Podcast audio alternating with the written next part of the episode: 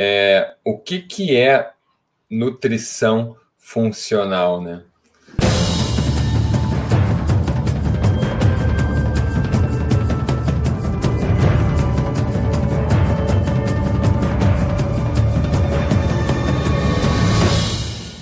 Bom, nutrição funcional é uma forma, é uma maneira, é um jeito de pesquisar as causas das doenças, das condições, dos sinais, dos sintomas, daquilo que aflige o ser humano. E nós entendemos que a causa está na disfunção, ou seja, na alteração do funcionamento das células. Quando nós temos uma doença que acomete um órgão, por exemplo, acomete ah, o estômago, ou o coração, ou o intestino, ou o cérebro. Antes do, do órgão estar acometido, um pedaço do tecido foi afetado. E antes de um pedaço do tecido ser afetado, uma célula que compõe aquele tecido foi afetada. E antes dessa célula ser afetada, rotas bioquímicas dentro da célula estavam funcionando de uma forma diferente. Então, a nutrição funcional, a ideia dela é olhar e entender a função das células lá muito antes, lá no início. E por isso que ela pode funcionar tanto para prevenção quanto para tratamento. Quando a gente entende isso, a gente entende que a doença está aqui, só que o órgão estava doente, o tecido estava doente, uma parte do tecido doente, uma célula doente, e dentro da célula tinha uma pequena alteração. Quando eu enxergo essa pequena alteração aqui, antes de haver a doença, e eu mudo isso aqui, não importa a etapa do caminho que eu estava, eu mudando aqui, eu estou impedindo que isso venha até aqui. Porque a gente consegue saber que essa alteração gera esse comprometimento. Essa alteração gera esse comprometimento e essa outra gera esse. Então, quando eu olho a minha célula, eu consigo entender. Ah, ok. Então, se essa célula está com essa alteração, é porque ela está indo em direção a essa doença. Então, eu analisando a célula, eu consigo entender o que, que eu preciso fazer para não ir para um lugar ou para o outro. E é nessa intimidade da célula que a gente começou a estudar todos os aspectos da saúde que fazem com que as células funcionem bem ou mal. Então, existem algumas coisas que são gerais para, para os seres humanos e que a gente pode ensinar para o público de uma forma geral, que quer se cuidar. E isso vai funcionar tanto para prevenção quanto para tratamento de inúmeras doenças. Tá. Então, na prática, na prática, é, a nutrição funcional ela vai me ajudar na prevenção quanto para inúmeras doenças, tá? Mas na prática, eu como eu como leiga, tá? O que, que é importante para mim saber disso? O que, que é importante na prática, é, no dia a dia mesmo? Perfeito. O que é importante isso no dia a dia? Então, a gente uh, costuma dizer, ensinar para os pacientes no consultório um esquema que a gente chama de matriz da nutrição funcional. E isso eu ensino para os meus pacientes também. E é o que a gente vai ensinar aqui nesse canal, no Tribo Vida. É, a pessoa ela vai analisar a sua saúde a partir de alguns princípios, que são os princípios da matriz. Então, o primeiro ponto da matriz fala sobre assimilação. A assimilação é o gastrointestinal e a, e a parte respiratória. Então, como é que está a minha parte gastrointestinal respiratória, que é por onde eu assimilo os nutrientes, a água, o oxigênio? O segundo ponto é o que lá na matriz está defesa e reparo. Aqui tem a ver com. interromper, mas assimilação na parte prática Tá. Tu, tu, explicou o que, que, é, mas a parte prática, o que, que é? Tá. É, então, será que você tem constipação? Será que você tem diarreia? Você tem dor de estômago? Tem até, quem sabe, um diagnóstico de gastrite ou, ou de úlcera? Você tem um intestino irritável, uma doença de Crohn, uma colite ulcerativa, uma retocolite?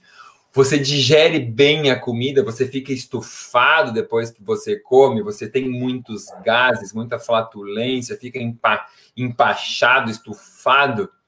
Você tem rinite, sinusite, asma, bronquite.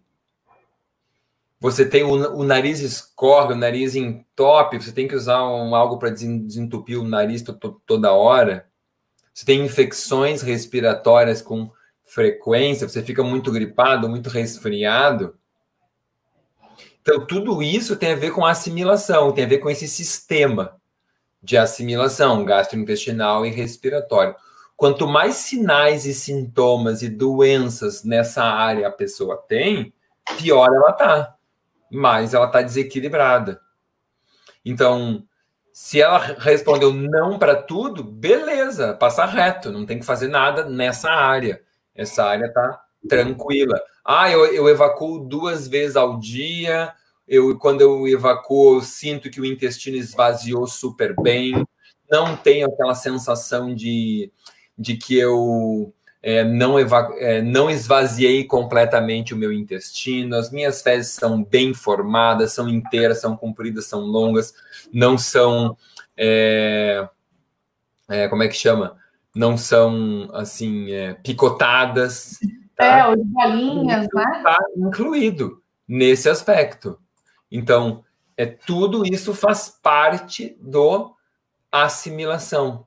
Eu como, eu digiro aquele alimento super bem, aquilo, nossa, eu como e aquilo me deixa num estado ótimo, né?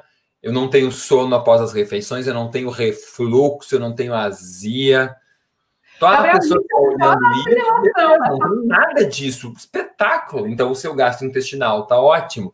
Não tem nenhum daqueles sintomas respiratórios. Então, está ótimo. Então, passo para outra etapa. Vou para o defesa e reparo, entendeu? Então, a gente vai circulando. Vocês se deram conta que isso tudo que ele falou é de uma parte só da matriz, né? Só assimilação. É só, é só uma parte né? Tá tudo isso aí só em uma única parte. Olha a importância. E depois, Exatamente. e depois de assimilação. Depois de assimilação, a gente vai para defesa e reparo. Defesa e reparo é o aspecto é, é o aspecto do como é que eu vou explicar? Autoimunidade, inflamação e autoimunidade, inflamação e alergias e sensibilidades é esse elemento, tá? Autoimunidade, alergias inflamação. Hum, agora botei uma luz aqui, ó. Ah, eu vi mesmo, eu pensei, o que, que é que ele tá invertido, né? Tava mexendo aqui porque até achei que tava muito escuro, agora consegui uma luz, beleza. Tava mesmo, tava meio escuro. Tá, beleza. Uh, então, aí a gente vai para essa parte que chama defesa e reparo. Defesa e reparo tem a ver com inflamação, com alergias, com autoimunidade. Então, se a pessoa tem qualquer doença autoimune, digamos, já foi enquadrada aqui, já foi reprovada, digamos assim, né? Já tem algo para melhorar. Se ela tem qualquer alergia, pó, poeiras ou algum alimento, pelo de animal, medicamento, bijuteria, o botão da calça, sei lá, enquadrou aqui também. Tem alergia manga, morango, sei lá, glúten enquadrou aqui também. Então, se eu tiver alergia, alergia à bijuteria, que é aquela coisa que fica marronzinha, tipo o brinco fica marrom aqui, coça, dá umas bolinhas, coça. Então, isso. se eu tiver isso, significa que eu já fico enquadrada no defesa e reparo, que tem a ver com inflamação e autoimunidade e alergia? Isso, inflamação, alergia e autoimunidade. É esse item aí, exatamente. Você aí que tem alergia à bijuteria, já levanta essa mãozinha ou já pelo menos pensa, ih, ferrou. É, a ideia é que a pessoa, o primeiro ponto é fazer uma análise, né? É a pessoa conseguir se entender, é, saber o que está acontecendo no corpo dela. Porque tu não vai conseguir fazer uma, uma correção sem saber de onde você está partindo. Então, se você tem que corrigir o rumo. Você tem que saber onde é que você está. Você me pergunta, Gabriel, eu quero chegar no, no Rio de Janeiro. Eu vou perguntar, onde é que tu tá? Tu vai me dizer, eu não sei. Então, não posso te dizer. Se tu estiver em Porto Alegre, tem que ir para o norte. Se tu estiver em Salvador, tem que ir para o sul. Então, uhum. se a gente não souber onde tu tá, eu não sei como te orientar. Então, a primeira coisa é ter uma avaliação e saber o que tem que ser arrumado, porque a gente consegue ser um pouco mais específico. Porque, claro, todas as pessoas podem uh, melhorar muitas coisas, mas para algumas, um ponto é muito importante. Para outras, o outro ponto é muito importante. Então, a gente tenta ensinar aquilo é, que a pessoa se avalie e consiga chegar mais onde é mais importante para ela. Ó, interessante quando chega essa parte de defesa e reparo, que tu falou sobre algumas, alguns tipos de. Olha tu citou poucos, né? Tipos de alergias. Mas vários comentários aqui, ó, das pessoas falando, nossa, eu tenho que nascer de novo, ou eu já me enquadro disso, ou e quem tem alergia a isso tudo, como é que faz? Né? Ou seja, muitas pessoas já se enquadraram. E, Gabriel, e é normal, pelo que eu percebo, assim, quando tu fala, né? É natural as pessoas se enquadrarem nessa parte, porque as pessoas estão muito alérgicas mesmo, né? Sim, sim. É, a, nós temos uma. Nos últimos anos, nas últimas décadas, digamos assim, nos últimos 30, 40 anos, foi piorando bastante a situação das alergias. Tá? Uhum. Talvez um dos primeiros elementos que aconteceu foi a introdução dos agrotóxicos em larga escala na década de 70, com a Revolução Verde no, no Brasil. E isso gerou muita. começou um processo de disfunção imunológica. No mesmo período, existia uma espécie de campanha quase em que as mães não se achavam capazes de amamentar e achavam que o leite de lata era melhor que o, era pior, o leite de lata era me melhor que o leite materno. E isso foi quase uma campanha na minha época que eu era criança, tá? Na época que eu era bebê. Então, década de 70, isso foi muito forte, de 80 ainda tinha isso acontecendo. Uh, somado a isso, o uso intensivo de ferro e de ácido fólico na gestação é um outro elemento que gera aumento de alergias. Somado a isso, uma baixa ingestão de ômega 3, ou seja, um aumento das gorduras industrializadas trans e do consumo de óleo de soja, de milho e de girassol ricos em ômega 6. Somado a isso, o aumento do uso de antibióticos. Então, olhem só quantos fatores eu já falei que foram acontecendo, você já deve ter perdido as contas aí, que foram associados a um aumento de alergias. Então, as pessoas não ficaram alérgicas por acaso, ah, é o destino. Não, nós sempre tivemos esses genes e agora os genes foram agora nesses últimos anos, né, décadas, esses genes foram sendo acordados, despertos por esse grande número de elementos. Então, o que acontece na prática é isso: as pessoas estão é, muito mais alérgicas porque coisas erradas foram feitas, basicamente por causa disso.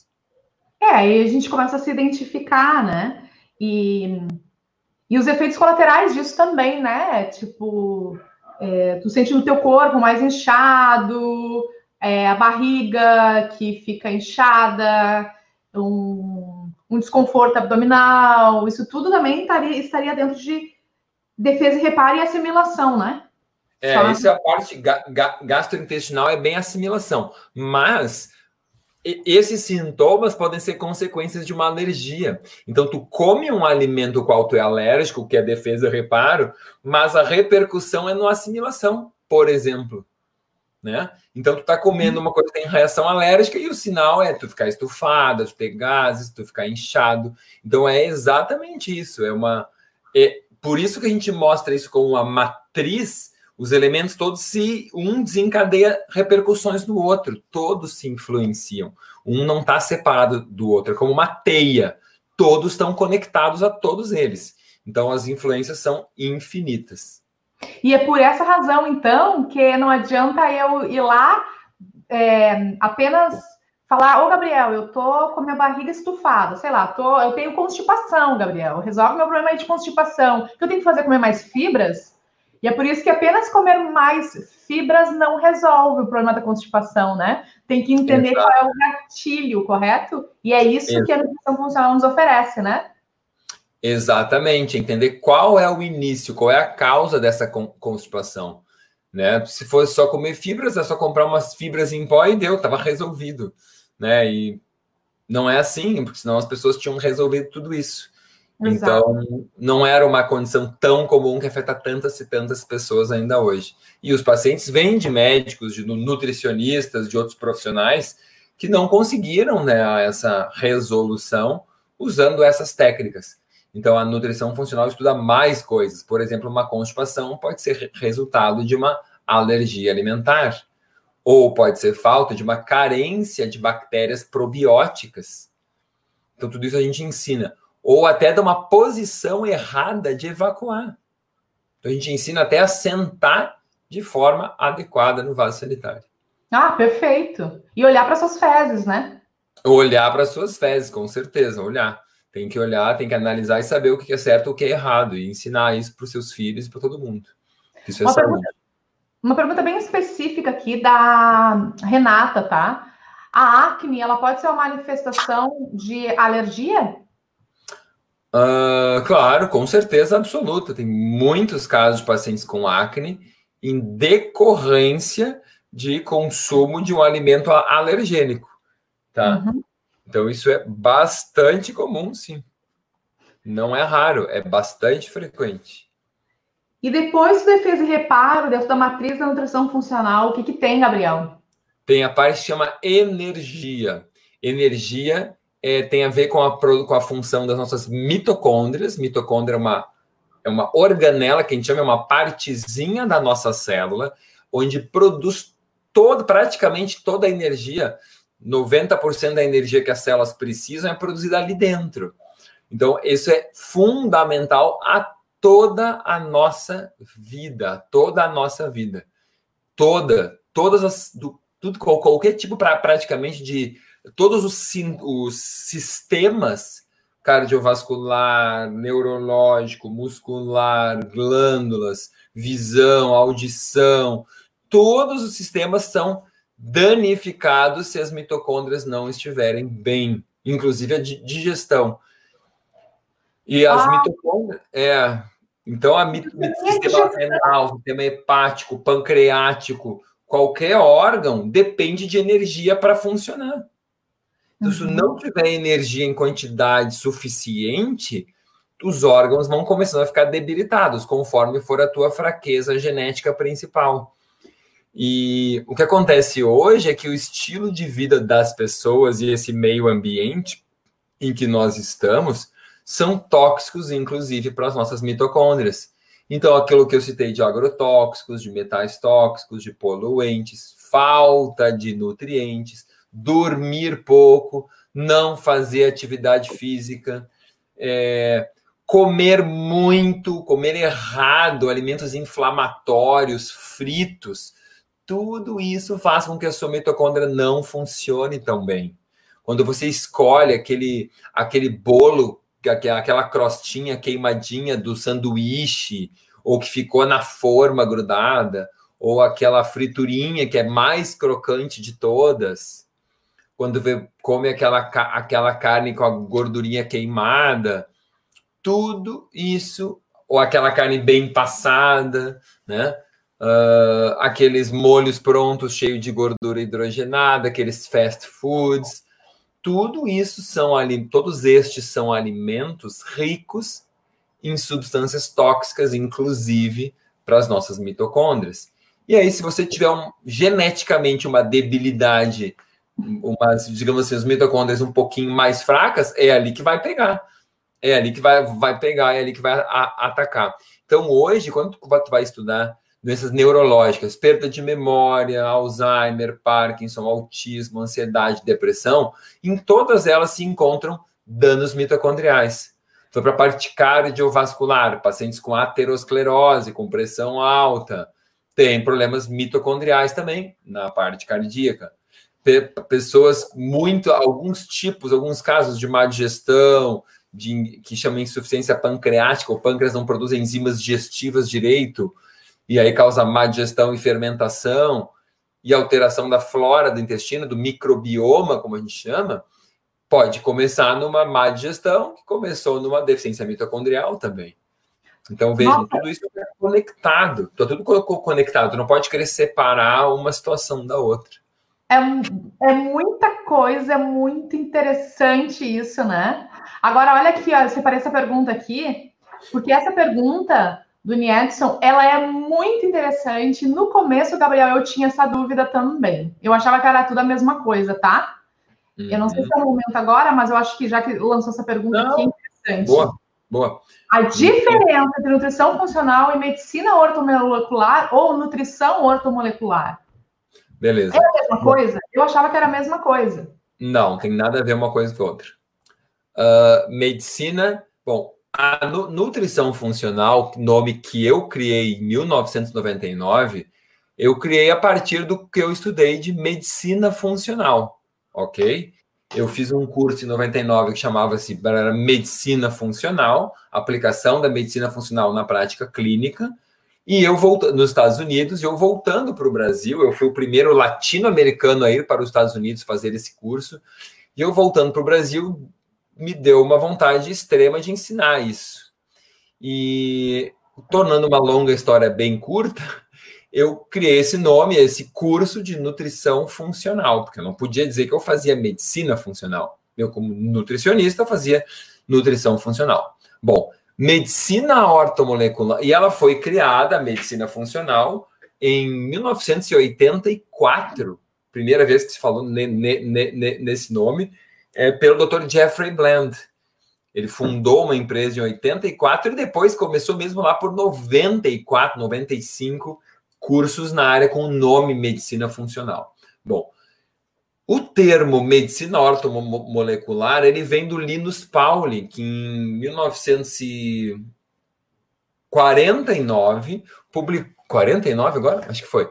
49 na revista Science publicou um artigo chamado Psiquiatria ortomolecular. O que, que é ortomolecular?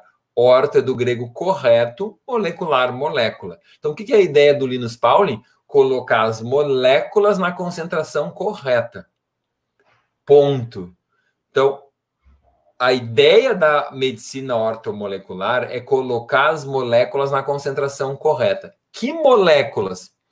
Todas. Todos os nutrientes, todas as vitaminas, os minerais, os ácidos graxos, os aminoácidos e também os metais tóxicos, que o correto é não ter. Então, tu tem que ter muitas vezes mais vitaminas do que, do que o que tu consegue comer. Tu tem que ter mais minerais por vez que tu consegue comer. E aí vem a questão da complementação, da suplementação. Muitas vezes tu tem que ter mais gorduras ou mais ácidos tu não consegue comer peixe suficiente, tu suplementa ou complementa com ômega 3 e os aminoácidos. Então é tudo basicamente o, que a gente come. Né? O que é mais fácil, o que sobra em geral são os carboidratos. Então, para tu entender ortomolecular, é colocar molécula na concentração correta. No ortomolecular, não se dava, não, nunca se falou de alergia alimentar. E nunca se falou de intestino, por exemplo. Tá? Não, o que não significa que os médicos de hoje que fazem, que dizem que fazem medicina ortomolecular, não se preocupem com o intestino e com alergia alimentar. A questão é, dificilmente alguém faz uma coisa completamente pura, né? É, as pessoas vão, os profissionais vão integrando várias linhas, tipo fitoterapia, com homeopatia, com ortomolecular e assim vai. Então, isso vale também para medicina. Então, o conceito fundamental é esse que eu expliquei, mas na prática clínica, muitas vezes os profissionais mesclam linhas e estudam coisas diferentes e montam a sua forma de, de trabalho. Fui claro e Gisal ficou meio confuso. Eu, eu resumindo o que tu falou, que me pareceu, tá? É que é, uma, é algo mais simples. Ortomolecular é algo menos complexo que nutrição funcional. Eu diria que a ortomolecular está incluída dentro da nutrição funcional. Isso. Tá. Na nutrição funcional, a gente enxerga uma coisa mais. A gente enxerga mais elementos. E eu não digo isso de uma forma. Uh, pejorativa, porque eu estudei, o meu início foi estudando medicina ortomolecular e biomolecular. Durante três anos eu fiz cursos de medicina ortomolecular, ainda durante a faculdade, foi 96, 97 e 98. Tinha aqui uhum. em Porto Alegre o curso básico e o curso avançado, e eu fui aluno dos professores que até hoje estão aí no, no mercado trabalhando esses médicos, muitos deles. Então, não vou dizer que isso não é importante, é essencial, é fundamental, é importantíssimo. Né? Então, mas eu vejo a nutrição funcional como mais abrangente, com vendo mais fatores. Sim, ela, ela é como se fosse um braço, então ela faz parte, ela pertence à nutrição funcional também. Mas a nutrição funcional é um pouco mais complexa porque visa mais coisas. E agora vai mostrar, continuar mostrando para nós através da matriz. Isso. Então a gente estava ali no elemento energia, energia, e eu dizia que energia é tudo para todas as células. E se a gente tem aqueles vários elementos que danificam né, as mitocôndrias, elas pioram bastante. E as pessoas podem ter sintomas, por exemplo, a perda da audição que acontece em alguns idosos, ou muitos, tem a ver com dano mitocondrial. A perda do olfato tem a ver com dano mitocondrial. A, a perda do paladar também tem a ver. As é, epilepsia tem a ver com dano mitocondrial. Vertigens tem a ver com dano mitocondrial. Hipoglicemia, aquelas pessoas, e aí, e aí vem jovens. Pessoa que fica assim, se eu fico quatro horas sem comer, eu começo a ficar irritada, nervosa, eu suo, eu quero matar alguém, preciso comer, eu como e passa. Isso é porque as tuas mitocôndrias do fígado não estão não estão funcionando bem, elas estão meio mimadas, como eu costumo dizer. Eu adoro isso. Eu falo né? isso. Elas estão ali dependendo da, daquilo que tu come. Se tu não come, elas não funcionam. São as mitocôndrias do teu fígado. Tem a questão da digestão, tem que ser ótima, e o pâncreas que faz digestão usa muita energia. Parte muscular, fibromialgia, síndrome da fadiga crônica, tem muito a ver com questões também mitocondriais. Então, não dá para deixar isso de fora. Fibromialgia, fadiga crônica, pessoas que fazem atividade física e, e tem, ficam mais cansadas depois, não ficam sem energia. Tem gente que chega a ficar na síndrome da, da síndrome da, da fadiga crônica, as pessoas chegam a ter febre após a atividade física e tem que deitar então, isso, inclusive, perguntas que isso ajudam ajudam no nosso diagnóstico.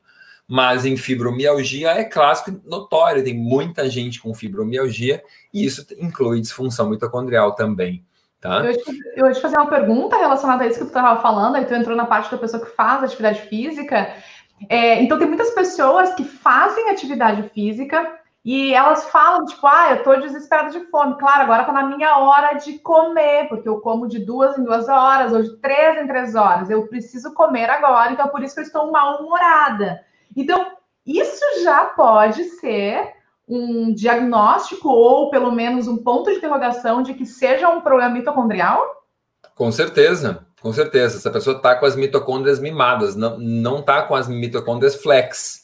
A mitocôndria dela não está adaptada a usar naquele momento que ela está em jejum, ela tem que usar gordura e usar aminoácidos. Ela não está preparada, ela tá, como a pessoa come de duas em duas horas, ela está dependendo sempre de comida. Então, aquelas rotas metabólicas que a gente chama de catabolismo, que é quando tu queima gordura, não estão funcionando bem, estão desativadas, estão pouco expressas. Estão lentas, estão porque uma coisa que as pessoas não entendem, uh, bom, aqui a gente está falando para o público leigo, não vou explicar tanto te tecnicamente, senão ficar muito pesado. Isso. Né? Mas é, senão ficar muita bioquímica, mas é. A gente tem os, os, os nossos genes lá, só que nem todos os genes estão funcionando. Então, se tu tem um hábito de vida X, determinados genes estão funcionando, os outros estão calados. Então, se tu come, come, come de duas em duas horas, vários genes estão quietinhos lá. Ó. Aqueles genes das, que produzem as rotas metabólicas que queimam não estão funcionando direito, porque tu come o dia inteiro. Por isso tem, entra a questão do jejum também, que é um dos princípios de saúde que influencia diretamente as mitocôndrias. A pessoa que não faz jejum, nunca as suas mitocôndrias adoecem. Mas como assim, Gabriel, não, não faz jejum? As pessoas todas precisam ter pelo menos 12 horas alimentadas e 12 horas não alimentadas todos os dias. Isso é o mínimo do mínimo do mínimo. Isso nem é, nem é jejum, isso é o normal. Então, isso todo mundo tem que ter para deixar suas mitocôndrias num fitness mínimo, mínimo. Então, imagina, o cara janta, se, se a pessoa jantar às 8 horas da noite, ela só pode comer depois das 8 horas da manhã. E isso começa a complicar porque tem muitas pessoas que não conseguem, não conseguem, não fazem isso. Elas, ah, eu janto às 8 e meia e meu café da manhã é às 7 da manhã. Ferrou total. Ferrou. A pessoa vai, vai, vai fazer isso 10, 15, 20, 30, 40, 50, 60 anos. E aí as mitocôndrias dela não estão adaptadas, está subótimo. E aí ela está envelhecendo muito mais todo o sistema orgânico dela. Uhum. Também por causa disso. Não é só porque ela escolheu alimentos errados, também porque ela comeu na hora errada. Certo. E, e isso é individual? Ou não? Isso é para todo mundo? Tipo, jejum é algo individual. Claro, a gente não vai se aprofundar nesse tema agora, é evidente, não. porque a gente está dando. É porque está tendo muitas perguntas em relação à mitocôndria, tá? Uhum. É porque é muito interessante, claro, todo mundo se identifica com tudo que tu vai falar aqui. Então a gente não vai poder aprofundar agora. Mas, por exemplo, assim, jejum é para todo mundo? Sim. Tá. A única contraindicação do jejum é crianças e gestantes. Uhum. E diabéticos que não sabem manejar a sua glicose, aqueles diabéticos tipo 1 que usam insulina e não monitorizam a glicose, podem ter uma hipoglicemia. Tá. É a única contraindicação. Então, antes da adolescência, não se faz, gestantes não fazem e é isso. Entendi. E esses diabéticos que não sabem lidar com, com a sua glicemia. Uhum. É, fora isso, se quiser fazer mais, colocar mais perguntas da área de mitocôndrias, podemos fazer. E bom que o pessoal saiba que a gente vai, estar aqui toda segunda-feira. Toda segunda-feira. Às 11h30. Olha que legal, eu consegui esse horário com o Gabriel toda segunda-feira às 11h30 da manhã. Então a gente vai aprofundar os temas. Agora, a nossa ideia é realmente mostrar para vocês, trazer para vocês o que, que é nutrição funcional e, e aí depois de aprofundar, a gente pode trazer depois só jejum, mito, mitocôndrias, intestino, alergias, tá bom? E tem Agora... o resto da teia inteira, a gente vai ter que ir abordando e aos poucos em, ca, em cada conversa, em cada segunda-feira, a gente vai entrando em outros pontos da teia, porque senão a gente vai ficar três horas. É, porque é muito conteúdo, é muita coisa. E o interessante aqui também, ó, que, que, que é o, o, Voltando ao assunto tribo vida, tá, Gabriel? Só para vocês entenderem. Isso. O porquê que nós uh, decidimos fazer o tribo vida, né, Gabriel? Vou falar um pouquinho rapidamente aqui. Claro, claro. Porque a gente começou a perceber que as pessoas, ela, é como se elas não tivessem. É, a sua saúde, elas não tivessem condições de cuidar de si próprias. Então, assim, então, o que, que, que, é nutrição funcional e nutrição? Qual é a ideia com o Tribo Vida? É que o leigo seja responsável pela sua própria saúde. Só que para ele ser responsável, ele tem que entender um pouquinho de como ser e como se entender também. Então, é evidente que a gente não é que ah, não vai precisar do profissional, é muito pelo contrário. Tu vai, vai perceber que tu vai precisar dele mais ainda. Só que Exatamente. vai ter condições de ser o senhor da sua saúde e responsável pela sua saúde e entender um pouco mais o que está acontecendo no teu corpo, né, Gabriel? Porque muitas vezes o, público mais leigo, ele não sabe o que está acontecendo. Então ele vai para o médico ou para o nutricionista e não sabe nem que pergunta fazer para o nutricionista ou para o médico. Porque Isso. ele não conhece. Exatamente. Então, as pessoas, quanto mais elas sabem, mais elas vão até auxiliar no tratamento, muitas vezes. Isso é muito importante. Porque tu vai poder até re referir melhor, olha, tu vai explicar melhor coisas que tu acha que nem tem importância. Às vezes o seu profissional não, não te pergunta, tu não consegue também, não vai dizer, porque tu acha que não tem relevância aquele sinal, aquele sintoma. Então, quanto mais tu souber, mais tu vai a auxiliar no tratamento. Mas também, com certeza, tu vai resolver muita coisa sem precisar de, de profissional. Uhum. Com certeza. Tu consegue aprender. Tem muita coisa, gente, que são hábitos simples que a gente muda.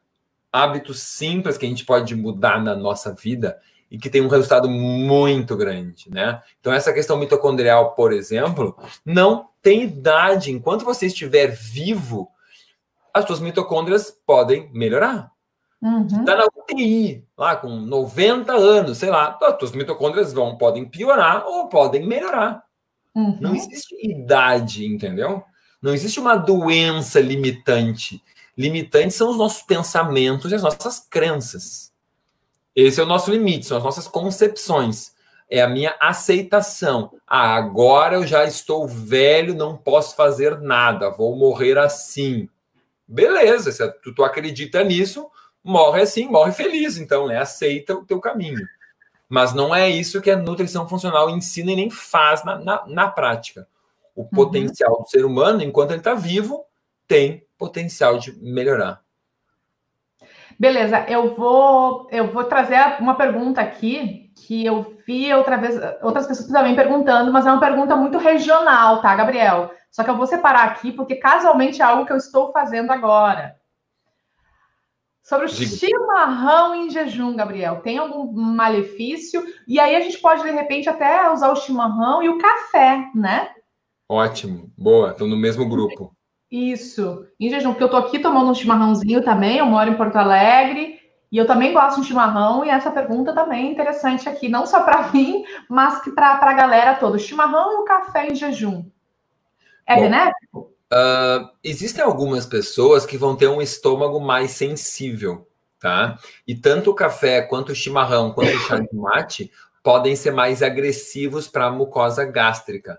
Então, o chá verde, chá vermelho, chá preto, é, o chimarrão e o, e o, café podem ser mais agressivos para a mucosa gástrica. Então, isso é uma questão individual. Algumas pessoas podem ter uma gastrite desencadeada por isso. Se você tem, pior, recomendo parar e observar se não há uma melhora.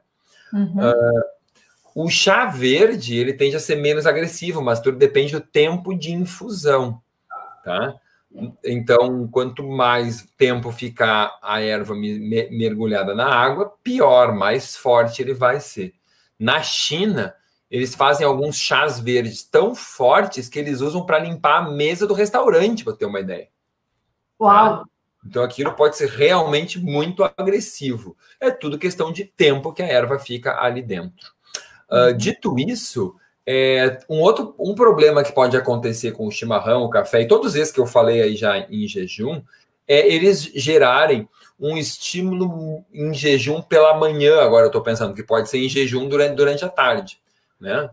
Uh, no jejum pela manhã é ser um estímulo muito grande para a tua suprarrenal. E de manhã já é um horário que a suprarrenal funciona. Só um pouquinho, Gabriel. O que, que é suprarrenal? Vamos lá. Suprarrenal é uma glândula que fica em, em cima dos nossos rins e ela produz alguns hormônios, em especial a adrenalina e o cortisol. E esses hormônios nos dão energia, nos despertam. Ok? Então a gente desperta com esses hormônios. De manhã a gente acorda e sai da cama com energia porque tem esses hormônios, porque se não tiver, não acorda. Você já deve ter visto muitas pessoas que assim, ah, enquanto eu não tomar uma xícara de café, ou um chimarrão, ou um chá verde, ou um chá preto, eu não acordo. Ah, eu vou lá, todo mal. Aí eu tomo aquela minha xícara, agora eu tô bem, né? O que aconteceu? O que aconteceu foi exatamente isso. A suprarrenal estava lá, de, digamos assim, entre aspas, desligada, esperando tomar aquela, aquela, aquele aquela, aquele chute. E aí ela puff, acorda. Então, o que aconteceu? Naturalmente, fisiologicamente, essa hora da manhã, o despertar, é uma hora que a suprarrenal trabalha muito. É na natural, não precisa de nada para isso acontecer. O, essas bebidas todas estimulam muito a suprarrenal. Quando tu começa a usar na mesma hora, tu acaba gerando um condicionamento. E aí a pessoa fala assim: ah, eu, eu se eu não tomo o café, eu não acordo. Porque ela começou a fazer isso no mesmo horário. Ou seja, a hora que ela acorda, ela toma um estimulante. A hora que ela acorda, toma um estimulante. E aí a suprarrenal aprendeu. Aprendeu que ela só acordava com o estimulante. e aí tu tira o estimulante, ela não acorda. Então, para mim, o principal problema do, dessas bebidas estimulantes pela manhã é gerar um condicionamento na suprarrenal. Porque, gente, é imprescindível que a nossa suprarrenal funcione muito bem. É uma glândula associada à ótima saúde, à energia, à vitalidade, ao bom humor, ao rendimento mental. Todo mundo precisa de uma suprarrenal funcionando muito bem. Ela tem a ver com o tratamento das alergias, das doenças autoimunes. Então, a sua suprarrenal produzindo cortisol suficiente, ela combate a inflamação, ela combate a alergia e combate a imunidade. Nossa. Então, se a sua su, su, su, suprarrenal se entrega, a sua saúde vai ficar muito pior. Uau! E é, e é muito interessante isso que você está falando, porque muitas pessoas relatam isso, que, cara, eu só acordo depois de um café preto. Sem um café preto eu não sou ninguém, ou independente qual seja a bebida, mas sem isso o meu dia não começa. Ou aquelas pessoas que acordam super mal-humoradas, né, Gabriel? Isso também tem a ver com terminal, né? Nossa. Então eu acordo e não pode falar comigo de manhã cedo. Eu sou sensível, sou mal-humorado.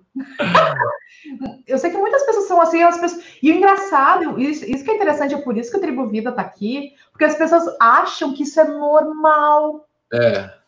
É normal, faz parte da minha personalidade. Isso. Eu sempre fui assim, eu sempre acordei mal-humorado, ou seja o que for, né? Então, mas isso não é normal, né, Gabriel? Não é normal ter é, esse mau humor pela manhã, não é normal não. sentir esse cansaço extremo pós-atividade física, não é normal tu ter alergia à bijuteria, não é normal. Olha que louco isso. Uma coisa é o que é frequente, é comum, e a outra é o que é normal. E as pessoas não diferenciam, não se dão conta disso. Uma uhum. coisa é o que é apenas frequente. E, é, e, e, o problema é que se tu ficar com os sintomas normais, ou melhor, comuns e frequentes que todo mundo tem, é um sinal que tu tá passando a tua vida como todo mundo passa. E que tu tá fazendo o que todo mundo faz. E que, portanto, tu vai adoecer como todo mundo adoece, envelhecer como todo mundo envelhece e morrer como todo mundo morre. Uhum. Ou seja, Preocupe-se. Se você tem muita coisa que é normal e você já se acostumou, tá na hora de rever os seus conceitos. Uau, o Gabriel fala umas coisas que toca profundamente, tira totalmente a gente da zona de conforto. Gabriel, depois então da energia, o que, que vem dentro da matriz da nutrição funcional? Vem biotransformação e eliminação. Biotransformação e eliminação, resumindo numa palavra bem popular, é detoxificação. É como nós fazemos a nossa detox, tá? Uhum. Um termo bem popular. Ah, então... isso é algo interessante. Deixa eu falar enquanto pessoa que não. Porque o meu negócio aqui é extrair do Gabriel de forma que todo mundo entenda, tá? Porque o Gabriel começa a falar umas coisas que a gente fica, o que, que é que esse cara tá falando? então, Olha que interessante, uma vez ele falou e eu comecei a observar.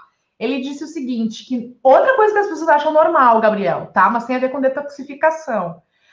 Não é normal, olha só, pessoal, não é normal tu acordar inchado de manhã. Não é normal, né, Gabriel? Então, se tu acorda inchado de manhã, significa que tu tem um problema de, eu aprendi contigo, tá? De detoxificação, porque à noite tu tá detoxificando também, não é? É, isso, exato. Existe um grau de inchaço que é um pouco mais normal, porque a gente está numa posição horizontal. Ou tu imagina eu que a minha cama tem até o pé um pouquinho para cima. Então é, é, normal que o rosto fique um pouco mais inchado, depois eu estou de horas e horas e horas de pé. E aí o contrário, o que tende a inchar mais são os pés, por causa desse desequilíbrio de fluidos. Mas a pessoa acordar de manhã, tipo, com a mão inchada, isso é completamente errado a mão não tá uh, numa posição lá embaixo, assim, para piorar a circulação dela, entendeu? Ou ela acordar com o. E, e, e, aí não entram os anéis, por exemplo. Isso é bem comum as mulheres comentarem. Ah, de manhã eu acordo tão inchada que nossa, se eu dormir de meia, ficou uma marca da meia no calcanhar, ou o anel não entra, ou eu vejo que, ó, que a minha pulseira de manhã está mais apertada e depois melhora, sei lá. Então, não é. Tem que ver esse, esse grau, né? Assim, não sou tão alarmista, mas é, realmente tem que ter um, um cuidado disso, porque pode ser um sinal somado a outros que a pessoa não está detoxificando bem. Então, se essa pessoa me diz que ela acorda de manhã inchada, ok. Os anéis não entram, ok. A pulseira, o relógio está mais apertado, hum, ok. E aí ela me conta, por exemplo, que quando ela sente um cheiro, o cheiro é muito para um cheiro ela passa mal, um cheiro de gasolina, um cheiro de tinta, um cheiro de um solvente, e aquilo gera lacrimejamento, gera espirro e dor de cabeça. Nossa, se eu vou tipo numa loja de tecidos, aquele monte de cheiro de tecido novo, aquilo me faz mal, cheiro de plástico. Uh, cheiro, é, salão de beleza. Salão de beleza é uma nuvem de produto químico, né? A pessoa entra, ah! Tá atacada quase por toda aquela química que tá no, no, ar. Então, tipo, ah, e aí eu fico mal, tem dor, dor de cabeça, tem enjoo, tem náuseas, lacrimeja o olho, escorre o nariz. Não precisa ser tudo, né, né, gente? A desgraça não precisa ser completa. Pode ser um ou outro só também. Não precisa é, ter todos eles são sinais. Ou a pessoa diz assim: ah, eu tomo um remédio e para mim a dose tem que ser muito pequena, porque a dose é muito forte. Para mim, os efeitos são muito fortes do, dos remédios. Eu tenho que tomar metade ou um quarto da dose que o médico fala. Ou o paciente fala assim: ah, eu tenho tudo que é efeito adverso do, dos remédios. Tipo, eu tomo paracetamol e eu tenho sono, ninguém entende por causa disso o que, que, é isso, sabe? Então, tudo isso são sinais que a detoxificação não, não tá boa daquele indivíduo.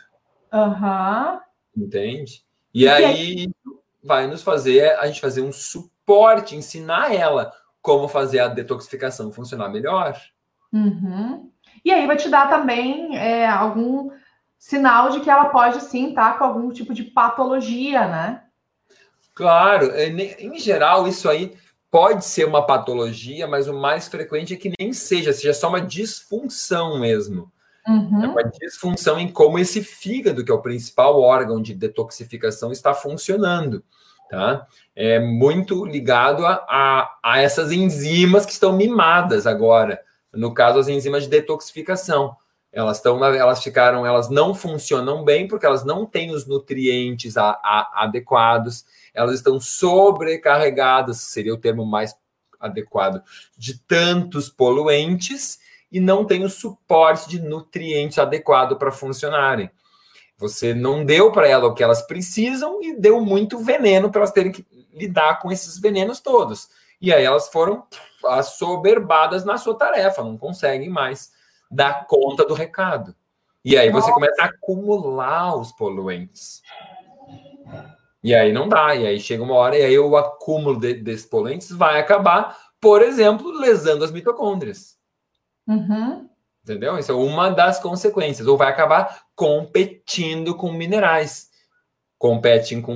Os, se tu acumula metais tóxicos, tu compete com metais nutricionais. Então as pessoas acumulam alumínio, chumbo, mercúrio, cádmio, eh, níquel, uh, N metais, né? Arsênico, flúor, e aí com, eles competem com o zinco, o cobre, o manganês, o selênio, ferro, cálcio. Então, é, acaba gerando distúrbios nutricionais em virtude dessa intoxicação crônica. E aí, o que a gente tem que fazer? Duas coisas: diminuir a ingestão da, do, do, do, dos tóxicos e aumentar dos nutrientes que combatem e é, dos alimentos que têm os nutrientes que vão ser necessários para que essas enzimas funcionem e também que combatem diretamente aquela toxina, aquele metal ou aquela, aquele agrotóxico, aquela, aquela substância. Certo. Nossa, é muita coisa, é muita informação, é muita coisa. Impressionante. E, e, como cada coisa que tu fala, a gente começa a se olhar e a gente começa, nossa, isso está acontecendo comigo, isso é comigo, eu tô e eu vejo a galera comentando aqui, né? E, e se percebendo e se autoanalisando. Isso é super importante mesmo. Então, tá, claro. tá. A biotransformação e eliminação, ela tá, é o detox. Isso e... aí, é, é o detox, é o detox, exatamente. Essa é aquela parte da matriz que tu olha para isso, então. Aí depois disso vem o que, Gabriel? Uh, depois disso, uh, só falar sobre o, de o detox mais uma coisa, ele não é só o fígado, tá? Todas as nossas células fazem detoxificação. Toda e qualquer célula faz de detoxificação. Então, é, o fígado é o principal órgão, sim, mas os rins também são bastante importantes, os pulmões e o trato gastrointestinal. Uhum. Então, tudo isso é, é, um somatório de todos esses órgãos e são eles que vão lidar principalmente com todas as nossas to toxinas, certo? Bom, depois de detoxificação vem o, o elemento transporte, tá? Transporte. Pessoal, desculpa te interromper. Pessoal do Instagram vai acabar em dois minutos aqui a live. Então vai lá para o YouTube ou para o Facebook, procura Gabriel de Carvalho ou Gisele Redler, que tu nos encontra lá, tá? Porque infelizmente já vai encerrar dentro de dois minutos, tá bom? Não quero que, encerre, que encerre na cara de vocês, então já tô avisando. Isso.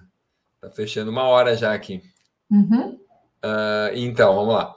É, o elemento seguinte é o transporte. E transporte tem a ver com toda a parte venosa, arterial e linfática. Então aqui a gente pode botar tudo aquilo que é a parte do colesterol, do HDL, do LDL, dos triglicerídeos, a parte lipídios, toda a parte venosa que tem a ver com o que a gente estava falando agora. A pessoa acorda inchada é ela estar mais intoxicada. Agora, se ela vai inchando ao longo do dia os pés e, a, e as pernas, é muito mais uma questão venosa e linfática. Então, conforme o horário, o, a origem do problema é diferente. Né? Uhum. Então, isso é tudo que a gente uh, tem impacto, é, é como a gente vai realmente impactar é, o nosso corpo, a gente vai ter que entender esses aspectos de transporte, porque a água que, que a gente toma é fundamental para fazer esse sistema linfático, venoso e arterial funcionarem melhor. A atividade física que a gente faz é fundamental para o sistema linfático funcionar melhor. Gente, o sistema linfático ele é bombeado através dos nossos músculos, tá? Os nossos músculos são quem faz o sistema linfático e o sistema venoso funcionarem. O pessoal que trabalha nessa área costuma dizer que as panturrilhas, a batata da perna, a barriga da perna aqui embaixo, são o nosso segundo coração. Uau! Porque são elas que mandam o sangue de volta. Então, o sistema, o, o coração bombeia o sangue no sistema arterial o sangue arterial se espalha para os tecidos todos, depois ele é recuperado pelos capilares e volta pelo sistema venoso. E aí não tem mais bombeamento. Depende do movimento dos músculos para que isso aconteça. Então, isso é muito importante. Movimentação vai fazer a nossa circulação funcionar melhor, gente. A gente não pode ficar o dia inteiro parado. Movimentem-se, isso é muito importante para a parte venosa e linfática, tá? É, e o movimento, muitas vezes, né, Gabriel? É porque é, hoje em dia nós temos muitos robôs, muitas máquinas, né, que fazem as coisas por nós. Mas tá, até limpar a própria casa, muitas vezes, né? Isso aí é, claro. é uma, tá se movimentando. Então não é necessariamente tu ir para uma academia e levantar ferro. Não, é tu fazer o serviço de casa, é tu fazer uma caminhada, cuidar do teu jardim, né? É, é tu, fazer... subir de, é tu subir de escada no teu prédio, é, entendeu? É, é, é, se movimentar, não é ir para a academia. Isso é um outro tipo de exercício também, é ótimo, mas é, é melhor que a pessoa faça muito mantenha-se ativo durante o dia sempre que possível, né? Vou me movimentar mais voluntariamente, não ficar realmente 12 horas sentado, deitado, sei lá, e uma hora na academia. É melhor que ela é. tenha movimentos espaçados ao longo do, do dia inteiro. Porque, uhum. por exemplo, os, é, entrando numa outra parte da no, nossa teia, que chama integridade estrutural, é, os discos, as cartilagens que estão, por exemplo, nos nossos joelhos, nos nossos punhos, ombro, cotovelo, quadril, e os discos da nossa coluna, eles dependem do movimento para serem irrigados. Depois de duas horas que tu fica aí numa posição única, digamos que tu está sentado no computador lá, duas horas. Hum? Mexe nada, só mexe as mãos ali, né? Mexe ali de vez em quando alguma coisa, mas está o corpo majoritariamente pa parado. Com esse período, a, os pequenos capilares que levam o sangue para as, as, os discos das articulações da coluna, por exemplo, eles vão se fechando porque não tem o movimento do músculo que é o que mantém esse aporte. E, sem, e aí começa o quê? Sem sangue chegando, entra em hipóxia. Entra em o que é hipóxia? Falta de oxigênio. Que é quando a gente se sente dormente. Nem chega a isso, é muito antes disso. Isso aí é, é quando tem alguma, alguma coisa mais grave. Tu não então, vai sentir nada. É, porque já tá no nível hard já, né? Com certeza. Tu sente dormência porque já tem muito mais coisa afetada. E aí o que acontece? Nesse nível que falta oxigênio e nutrientes, tu começa a destruir a tua cartilagem. E aí a pessoa vai, ter doenças das cartilagens. Ah, ela fez uma artrose, fez uma artrite, uma degeneração reumática, uma degeneração articular. Uhum. Entendeu? É isso que vai acontecendo. Então, o movimento é essencial, em especial para essas pequenas articulações, pequenas cartilagens, uh, para as extremidades do organismo. Toda essa, essa grande. que é a maioria do nosso corpo é, é os nutrientes e o oxigênio chegam através dos capilares não através de uma artéria grossa, como que sai do coração, uma aorta, mas um capilar periférico, e a drenagem é de uma pequena vênula, pequeno capilar venoso. E isso depende do mo movimento, isso que a gente tem que entender. Uhum. Lá, imagina, gente, chega uma artéria aqui que entrega tudo, tá? E lá do outro lado tem uma pequena veia que está na drenagem. Só que daqui até aqui tem um espaço imenso que as coisas vão, que os nutrientes chegam por entre as células, andando ali no meio, no chamado fluido extracelular, no meio da, das células. Então, para chegar daqui até aqui, tem que te movimentar para forçar essa passagem, essa drenagem adequada. Nossa, sabe que eu não sei se tu te lembra, tu vai te lembrar, sim, que em janeiro eu quebrei meu pé, né? Fevereiro, janeiro, fevereiro, fevereiro acho que foi. E eu fiquei uns dias, isso eu acho que tu não sabe, mas eu fiquei uns dias andando de cadeira de rodas. Porque eu uhum. tinha uma. Eu precisei viajar, eu tive coisas para fazer, e, tipo, e realmente isso me, ajuda, me ajudou muito. Só a muleta, ela não me favorecia, inclusive em casa. E aí, uma terapeuta, terapeuta ocupacional, ela, ela me falou de não esquece de fazer exercício na mão e no punho da mão. Porque, claro, eu estava fazendo um movimento repetitivo e eu realmente não tinha ficado presente para aquilo.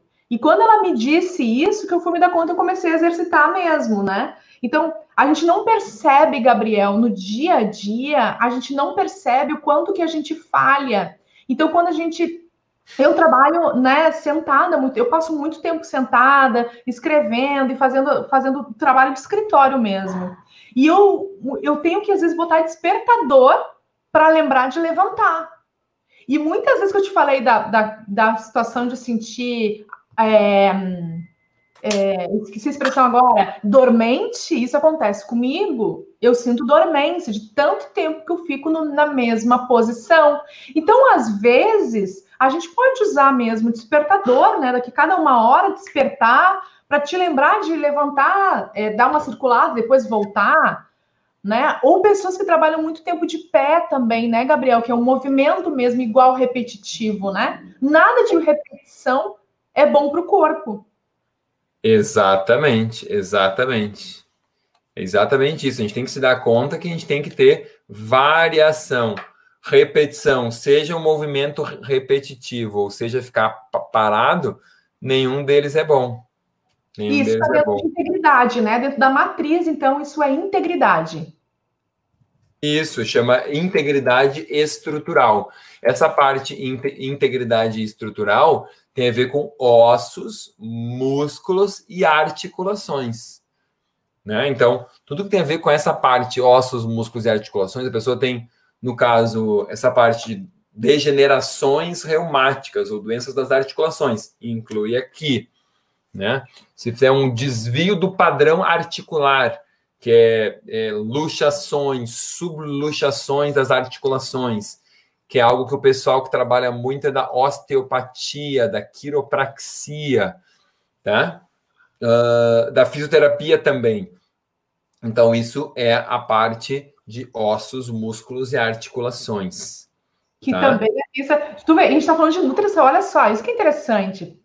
Cara, a gente está falando de nutrição. E eu comecei a falar com algumas pessoas sobre nutrição, até para entender como que tá na cabeça delas, tá? E normalmente, quando a gente fala em nutrição, a pessoa pensa em dieta, emagrecimento. E olha tudo que a gente está falando e contemplando, e tudo isso a gente está falando da nutrição funcional. É muita coisa. Imagina, é, os, teu, os nutrientes que tu come, eles influenciam todas essas funções os teus ossos, as tuas cartilagens, os discos, os músculos são feitos daquilo que tu come. Os teus tendões, os ligamentos, tudo está aqui também, nessa parte. Então, tu precisa de silício, de manganês, de zinco, de, de ferro, de vitamina A, de cobre para fazer o colágeno e a elastina, por exemplo. Então, de, de flúor, inclusive. Então, sem esses nutrientes da forma adequada, tu vai ter debilidades nos ligamentos e nos tendões. Uhum. Então, tudo, nutriente está em todos os níveis. Nutrição está em todos os níveis. Depois, na, vamos ver, não, acho que na próxima live a gente consegue chegar na parte do mental, emocional, e eu vou explicar como que os alimentos mudam os nossos pensamentos e as nossas emoções. Aí você vai entender vai explodir a sua cabeça, blow up your mind. Vai abrir a sua mente de uma forma inédita, tenho certeza. Beleza. Então tá. Então, por enquanto, Gabriel, é, porque a gente não vai conseguir contemplar toda a matriz que você está falando, né? É, não dá, acho que vai ficar muito comprido. Tem toda a parte de ainda de comunicação e neurotransmissores, que é a parte, ne, desculpa, neurotransmissores e hormônios, que é comunicação tem o mental, emocional e espiritual, e tem os elementos de estilo de vida que estão na, na parte de baixo ainda. Uhum. São bem importantes serem comentados também. Então tá, então a gente segue na semana que vem.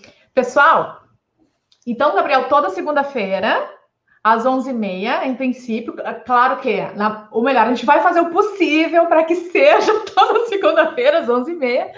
Isso porque a gente sabe que, né, como que é, às vezes pode acontecer alguma coisa, mas a gente vai tentar o possível fazer isso. E uma outra, uma outra coisa que a gente vai fazer aqui, Gabriel, é que, para quem não sabe, eu tenho uma doença autoimune. É, fui diagnosticada com nefropatia por IgA. Isso significa que eu tenho alguma situação renal acontecendo, né? E eu lido com isso e ela está em atividade, né? E e eu nunca cheguei a me tratar diretamente e profundamente com o Gabriel em relação a isso. Eu dava uma conversada com ele sobre isso, mas a gente nunca chegou a aprofundar e fazer um tratamento específico. Então, o que, que a gente vai começar a fazer a partir. Eu acho que na segunda-feira que vem, né, Gabriel? Pode ser, na segunda que vem, pode ser. É, a gente vai fazer como. como ou, é, ou quem sabe a gente acaba a teia semana que vem e começa com, na outra daí. É, a gente vai definir isso. Melhor. Então. Isso. Mas não gente... interromper a teia no meio, né? É, né? Eu a acho matriz, que... é. É. Mas a gente vai começar, então, com isso, que o Gabriel vai é, olhar para essa questão, tá? E a gente vai começar a conversar e eu vou começar a aplicar aquelas coisas que ele vai começar a ver em mim, então, com essa questão de doença autoimune em atividade que eu confesso que no último ano, eu fui diagnosticada em maio do ano passado, e no último ano eu fiz várias terapias, várias coisas, e as ferramentas que eu já conhecia, é, e ela continua em atividade, assim, de uma forma muito agressiva, né? Então, acho que vai ser bem interessante ter essa visão do Gabriel, usando o cérebro da, do Gabriel com isso. E eu acredito que essa forma a gente pode estar ajudando outras pessoas que também passam por doenças autoimunes. Claro que tudo é uma questão muito individual, né, Gabriel? A gente sabe disso. Mas algumas coisas a gente pode pelo menos abrir a visão e a mente das pessoas para para o que a nutrição é capaz de fazer por nós. Com certeza. Correto? Então tá. Gabriel, muito obrigada por estar aqui com a gente. Obrigada por isso, obrigada por, pela jornada. E olha que incrível os comentários das pessoas e como tu foi contribuição na vida delas hoje. Obrigada por ser quem tu é no mundo. Eu agradeço a oportunidade de estar aqui compartilhando. Isso é só o início, é só o início. A gente vai estar junto aqui numa jornada linda e longa e em que o objetivo é realmente entregar conhecimento para que as pessoas possam ser agentes de transformação das suas próprias vidas. Vamos lá, vamos juntos. Obrigado pela oportunidade. Obrigada. Tchau, pessoal. Até semana que vem.